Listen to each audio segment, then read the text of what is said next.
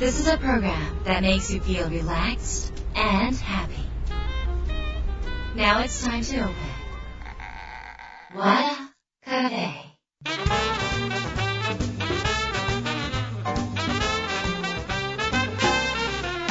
和田カフェのオーナー和田博美です。やる気満々の人もちょっと明日が憂鬱な人も明日笑っていけるよ。う今夜もワクワクお届けします。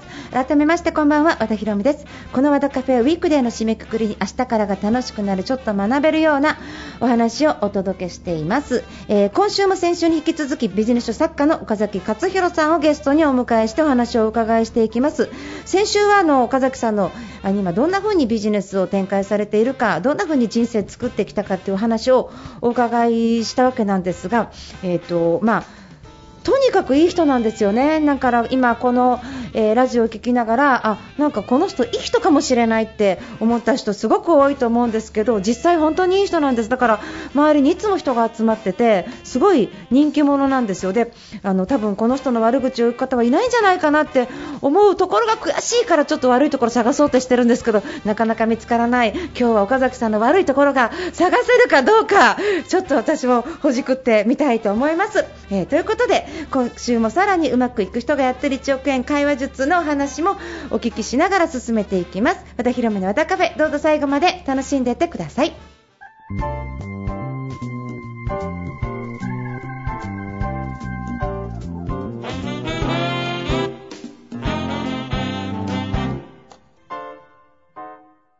What Cafe.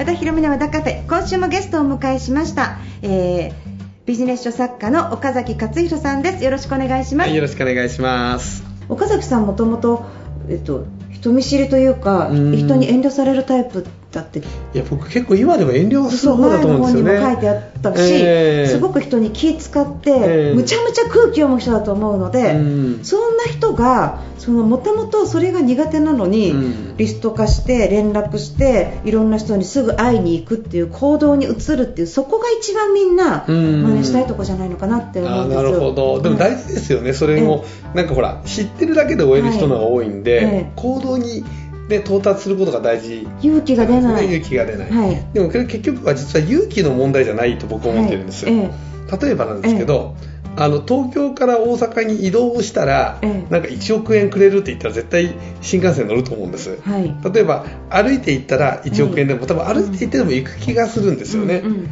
だからそれをやった先に何を得たいか、うゴールがちゃんとあったあらーやりたくないことやるわけですよね、はい。でそのゴールをや目指すその得たいものを得ようとする理由がうん魅力的かどうか、はい。だからあの今の時代ってうん実はあの人と関わらなくてもそこそこ生きていけちゃうので、はい。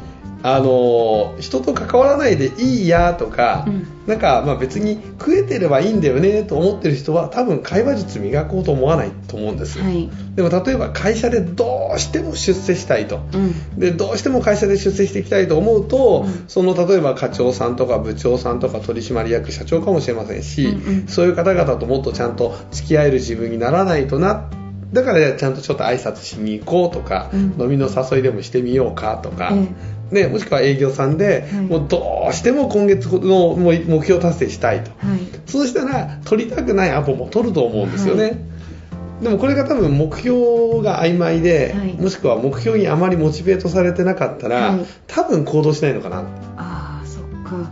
そんなに、それがあってもできない人っていないんですかね？それがあ見ってたことないもできないですか？例えばなんか目標を与えても動かない人とかいる？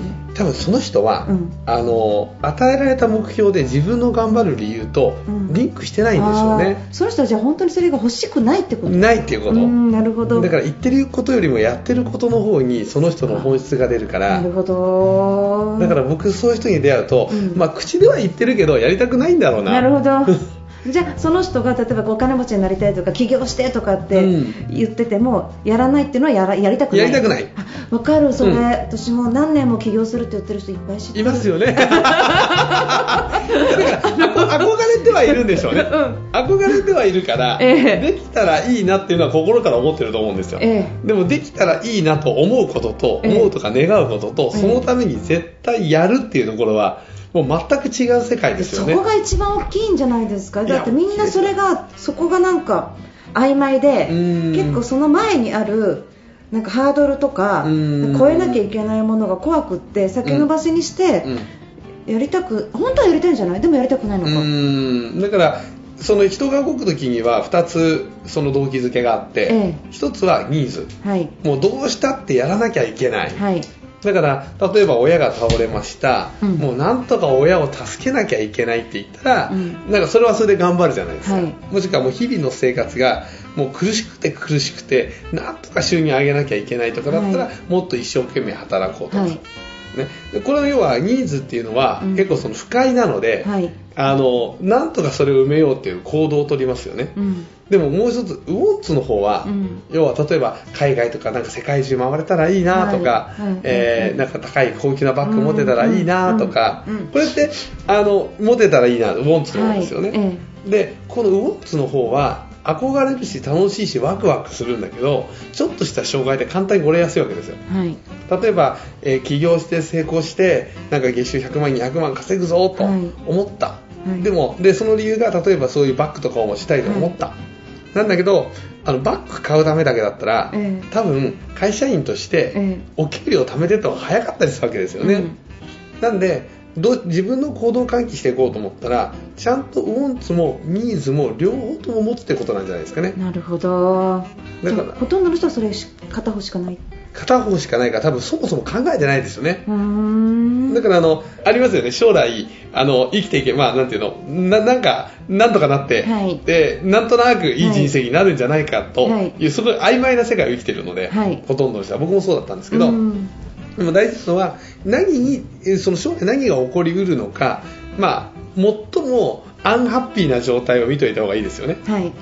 そうするとあそっかってもしじゃあ親が、まあ、不謹慎かもわからないですけど親が倒れたらとかもし病気になったらとか、えー、なんですかね。その、まあ、経済が、まあ、会社がもし潰れたらとか、はい。その時自分ってどうなるのっていうことはい。をちゃんと考えると、はい。今のままでいいって多分思わないと思うんですよね。えーえーそうですね。ね。うん。でもそこがみんな曖昧にして、うん。その将来どうなるかとか、うん。えーこれからどういうことに困るかとはいかっていうことを見ようとしないので行動しないだけですから、ああそっか。そうだから起業したいとか会社で出世したいって言っても全然行動を起こさないっていう人には、はい。じゃあそのまま行ったら最悪どうなるかっていうのを見せつけた方がいいですよね。うん。そうするとどうなるのかな？いろんな人いますけどね。でもええ。例えば会社員の方で、え。あのー何ですか？まあ、無理に出世しよしようともせず、無難にってやってると、うんまあ、よく言われることですけど、うん。AI がとか、はいロボティクスがっていうところはい。で仕事が奪われて、はい。結局働き口がなくなる可能性って十分ありますよね。あります、え半分なくなるって言われてますよね。ますよね、うん。オズボーンでしたっけ、はい。なんかね今の仕事の半分はなくなるぞと、で今の仕事が半分なくなるけど代わりにそれ以外の仕事ができるからはい。大丈夫っていうのがええ。あるわけですけど、はい新しい仕事が出てきても、はい。その仕事をやっていくだけの力をつけてなかったらどちらにしても仕仕事を失うことは変わりがないので、はい。なんでそのなんていうんですか、まあ、現実的に見て、うん。その今のままでいいと思ってる人っていうのは結構危険なんじゃないですかね。ああそうですね。そのリスク回避っていうんですか、ええ。会会社でいうとこのこういう例えばコロナの問題とかあうーん。のリーマンとか、は消費税が上がるとかりましたねえーいろんな問題が起こった時に、うんそこで回避するために準備するっていうのは大事ですよね。大事ですねであんまり不安なことは考えたくないけどうーん万が一っていうことを考えてそういうことをするしつつワクワクするって感じなんですかね。そうですよね。いや、うん僕絶対そうだと思う。うんだから、あのワクワクするって僕大事だと思ってるんですけど、え大事なんだけど、ワクワクだけで動いてる人って計画性ないんですよ。それ私のこと？いや、そんなこと言ってないです今 ドキッとしたなんか。和田さんはちゃんとしてるけど、えーそうそう。今ディスった。ディスって真正面から。真正面から真正面から今なんかグタッと。和田さん計画さんは得意じゃない人？そうですね。青松さんもそういうイメージないですけどね。だよね。あ、今の反応。今の反応。それはね、そうですねともスタッフの方は答えられないですよね。今の反応ちょっとえでもこれって一つは例えば、あのそうだなと、ういや自分でちょっと計画性が、まあ、和田さんは大丈夫だと思うんですけど、え苦手だなってことをちゃんと自覚したら、えちゃんと計画性がある人と組めばいいじゃないですか。あそうですね。だからはい。自分がどこがウィークなそのええ弱いポイントなのかっていうのを把握していれば、え。ね、その補い方はいっぱいありますから。そうですねじゃあお願いします。よろしくお願いします。はあと僕、でもどっちかというとワクワクで動く方よりはネガティブなんでねが、あこういうの起きたら嫌だなとか、へえそっちが僕強いですね。そうなんだ。意外。あ意外でしょ？え全然見えない。えだからあのうちがねやっぱ自営業だったんで、はい。子供の頃から苦労が多かったんですよ、あはい、うん、で中学ぐらいでうん。家族旅行ももう行かなくなりましたし、うんで結局26の時にうちの父親は、まあ、事故死のような形で亡くなってますし、はい。で自営業だったんでお袋のその当時の年金が、はい。あの自由だったんですよ当時はね、はいうんうんなんで払ってなくて。はい。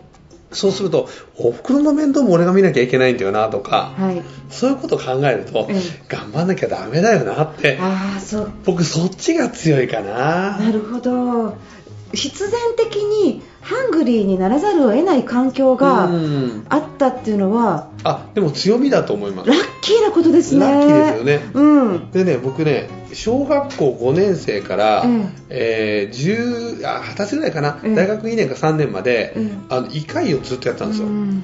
で18の時に胃潰瘍で、うん。その大動脈に穴開いちゃって、うん。吐血して死にかけてるんですけど、だからねそれまでずっとご飯を食べないと胃が痛い、はいはい。ご飯を食べると吐き気がする、うん。っていう十何年間を過ごしてるんで、はい。我慢強くなりましたよね。ね。ストレス耐性結構高いと思いますもん。ああそっか。強い。強い。よかったですね病気して。だから苦労してよかったって。本当だ。でも本当にあのえっ、とそういうなんか苦労をされてて、うん。そのままネガティブになる人とそれをバネにして変えてる人は、うん。すごいその後の人生が華やかになる方多いですよね。多いですね。だからうん3つの T もあるんでしょうけどね、はい。そういう意味では、ええ。そうだからあの苦労をその苦労のままに終えちゃうともったいないなってどれだけ思えるかだと思うんですよね、はい。僕もあの独立してうん。最初1年経った頃に、ええ。あの1年半車上生活してるんですね、は車で、ええええ。あの要はあの営業活動してると、ええ。家に帰る時間がもったいなくなって、えでじゃあどうすればいいって言ったら、車に寝泊まりしたら一番楽と思って、うん。で車に布団とか全部積み込んで1週間分の着替え入れて、ええ。でお風呂はどうするってことだけ困ったんですけど、はい。お風呂はその近くのジムに申し込みして、ええ。でジムでお風呂借りて、はい。で営業活動して、はい。ええ。1週間に1回家に帰って、ええ。で洗い物するみたいな。うん。でその時って僕2冬やってるんですけど、ええ。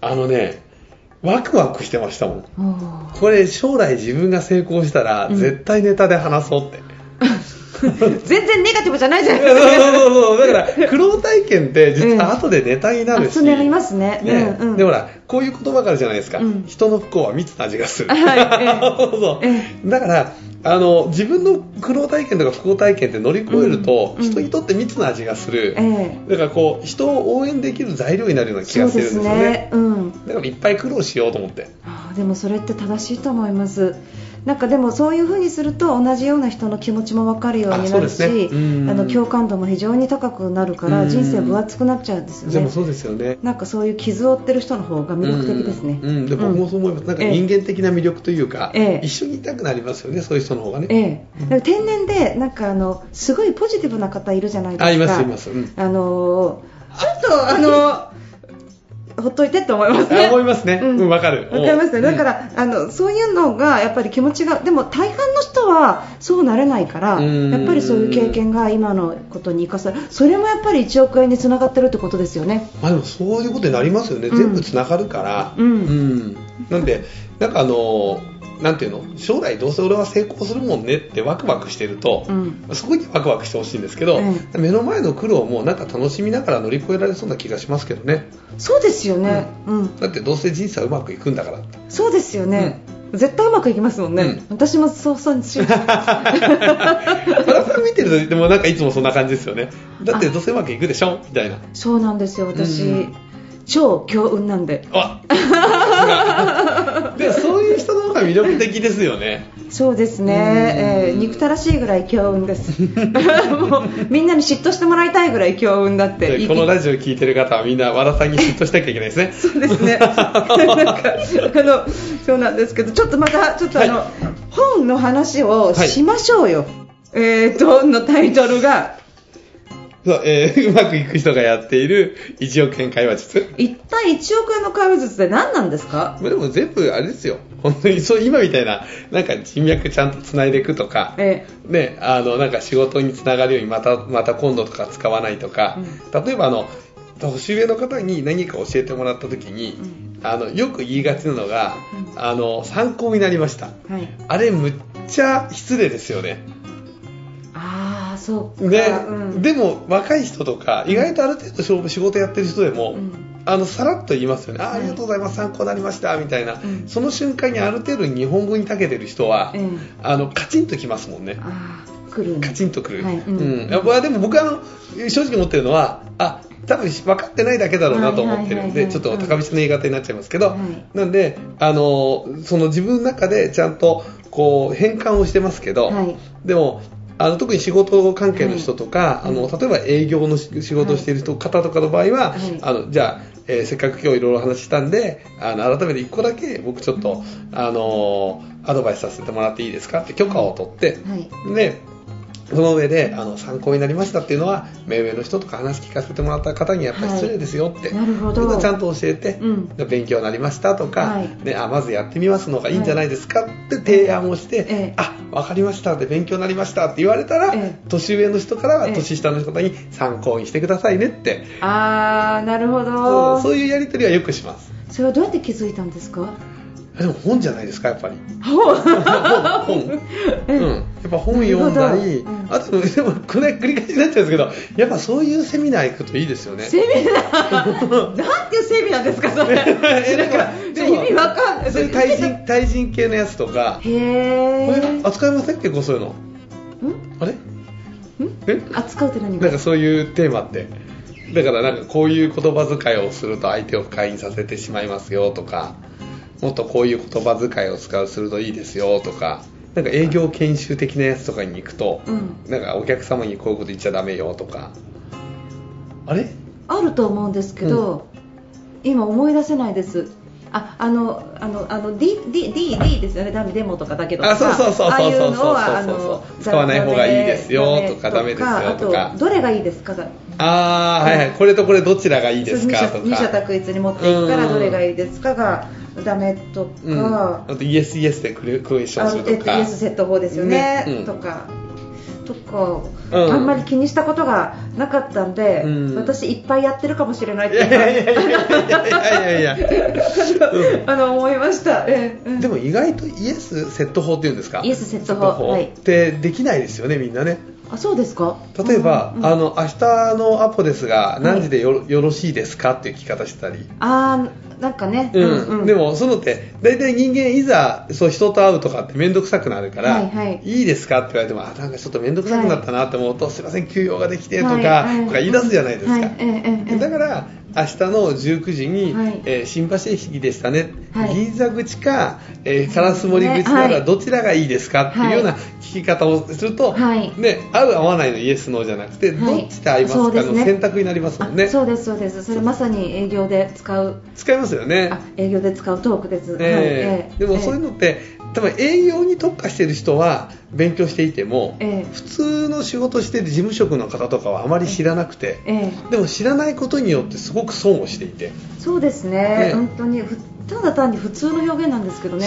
ええ。この前もね、うん。僕あの僕の塾生がいて、はい。でその女の子がすごい好きな男性ができたと、はい。ででもちょっとどう連絡していいかわからないってもじもじしてたんですよ、はい。であのちょっと受け答えに失敗したから、ええ。あの何？ちょっと連絡が止まっちゃってるんで、はい。ちょっとなんかどうしていいんですかみたいな、はい。もやもやしてたから、ええ。ちょっとお前 LINE 見せろって言って、ええ。見てですね、えそしたらどういうことが起きてたかっていうと、ええ。あの大江戸温泉のええ。チケットが2枚あります。でどっちがやったの？で女性が、うん。あってでもいつもいろいろご馳走いただいてるんでその2枚をプレゼントしようと思うんですけどどうですか、はい。期限は3月末までのやつですみたいな。はい。のを送ってるわけですよ、ええ。だから男性の方は、ええ。あのあ3月末までだとええ。ちょっと自分忙しくていけないんで結構です、はい。うんありがとうって答えてるんです。はい。でそれで女の子はへこんじゃってるの。え。でも別に、ね、次会う理由がないわけでも何でもないじゃないですか、はいええでも普通の事務職の女の子からするとあげるって言ったものを受け取ってもらえないっていうことは自分を否定されてると思ってるんです。だからもう文章をその後書いて、うん。であのもう普通にええ。また会いましょうって約束したら、ええ。もうすぐ返信来ましたかあ本当？うん。いいよら、って、ね、頑張って恋愛しろよって思いながら、うん。でもそういうのを、うん。プライベートな人間関係を作ることにしても、うんあのどう聞いたらうん。相手からいい答えが返ってくるかっていう受け答えをうん。勉強してない人って、うん。やっぱ損しますよね。そうですね。そういうところで。私今それ聞いてて相手の男の返しも悪かったと思います。いや悪かったですよ。え。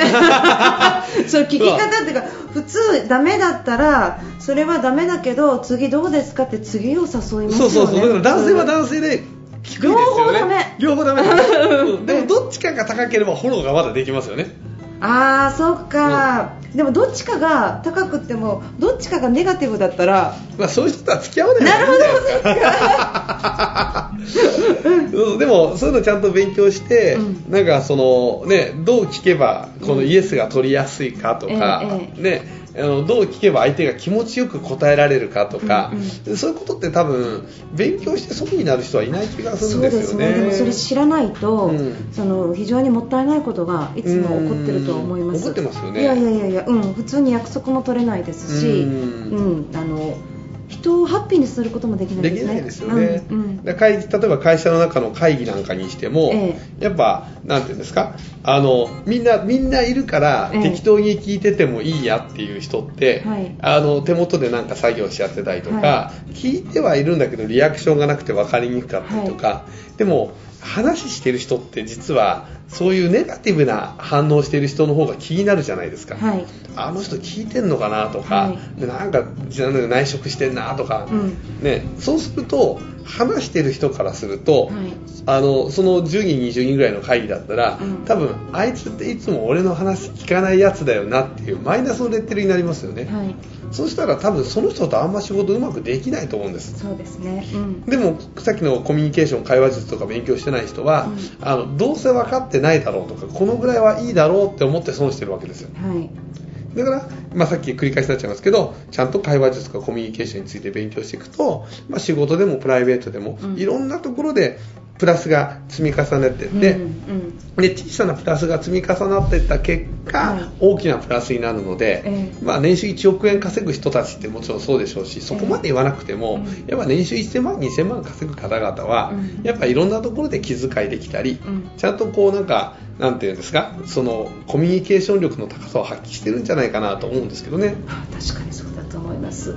あのそういう言葉で人に好かれたり助けてもらったりすることってすごく多いし、うん。あと決断力に変わりますよね言葉の使い方って。だからあ絶対変わりますね。次にどんどんどんどんことが運ぶから、あの物が生まれていくんじゃないのかなって思いますね。で頑張りますっていう人ってあんまり成功しないですよね。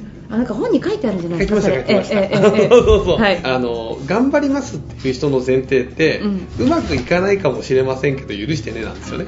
ああそうですね。ね。はい。ええ。例えばなんか沖縄に行こうって言った時に、ええ。機長にこの飛行機は沖縄に行きますかって聞いたら、え頑張りますって あの頑張んないでいいから言ってくれみたいな。はい。えでも多分これがすごい天候不良ではい。つけるかどうかわからない時だったら機長さんはいや頑張ってつけるようにします、はい。頑張りますって答えると思うんですよ、うん。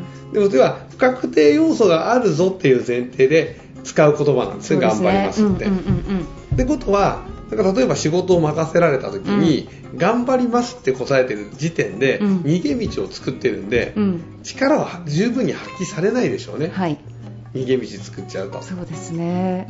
あのコミットしない人ってうん。動かないですもんね。動かないですね。ええええ。コミットしないことに慣れちゃってるんですよねそういう人って。あーなんかあのーセミナーとかでも何でもそうなんだけどで最後コミットしてくださいって言うと、うん。じゃあ、えー今月何々したいと思いますとかって思いますかいって。コミットしてねえよみたいな。でなんかちょっと思いますって言われちゃうと、うん。えっ、といや違う違うやるって言ってっていう風にね。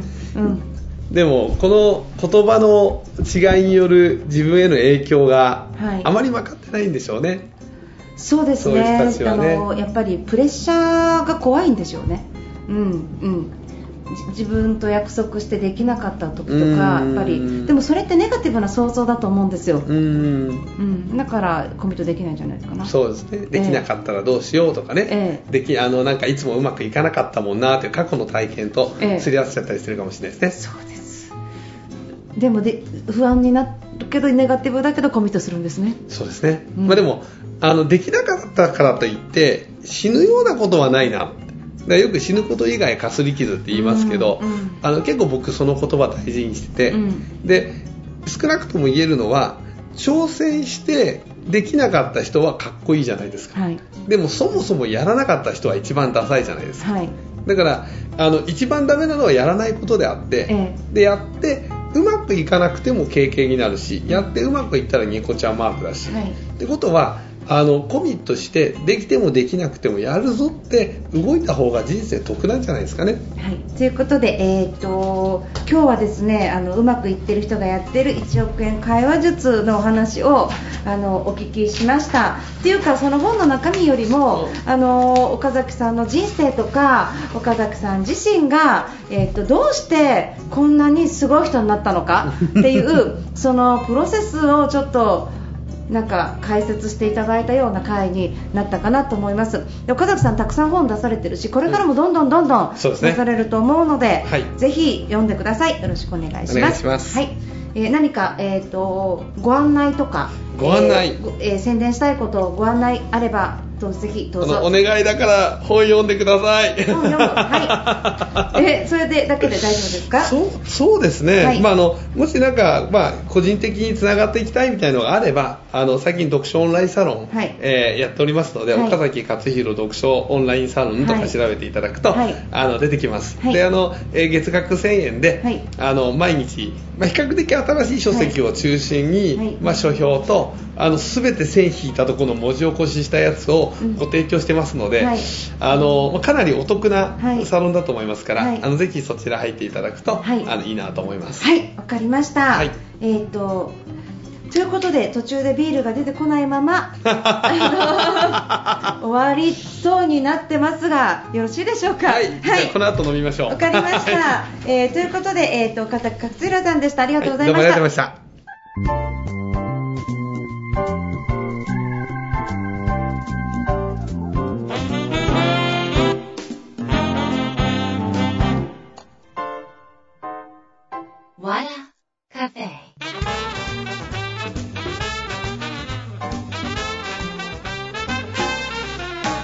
田ヒロミの和田カフェいかがでしたか？岡崎さん面白かったですよね。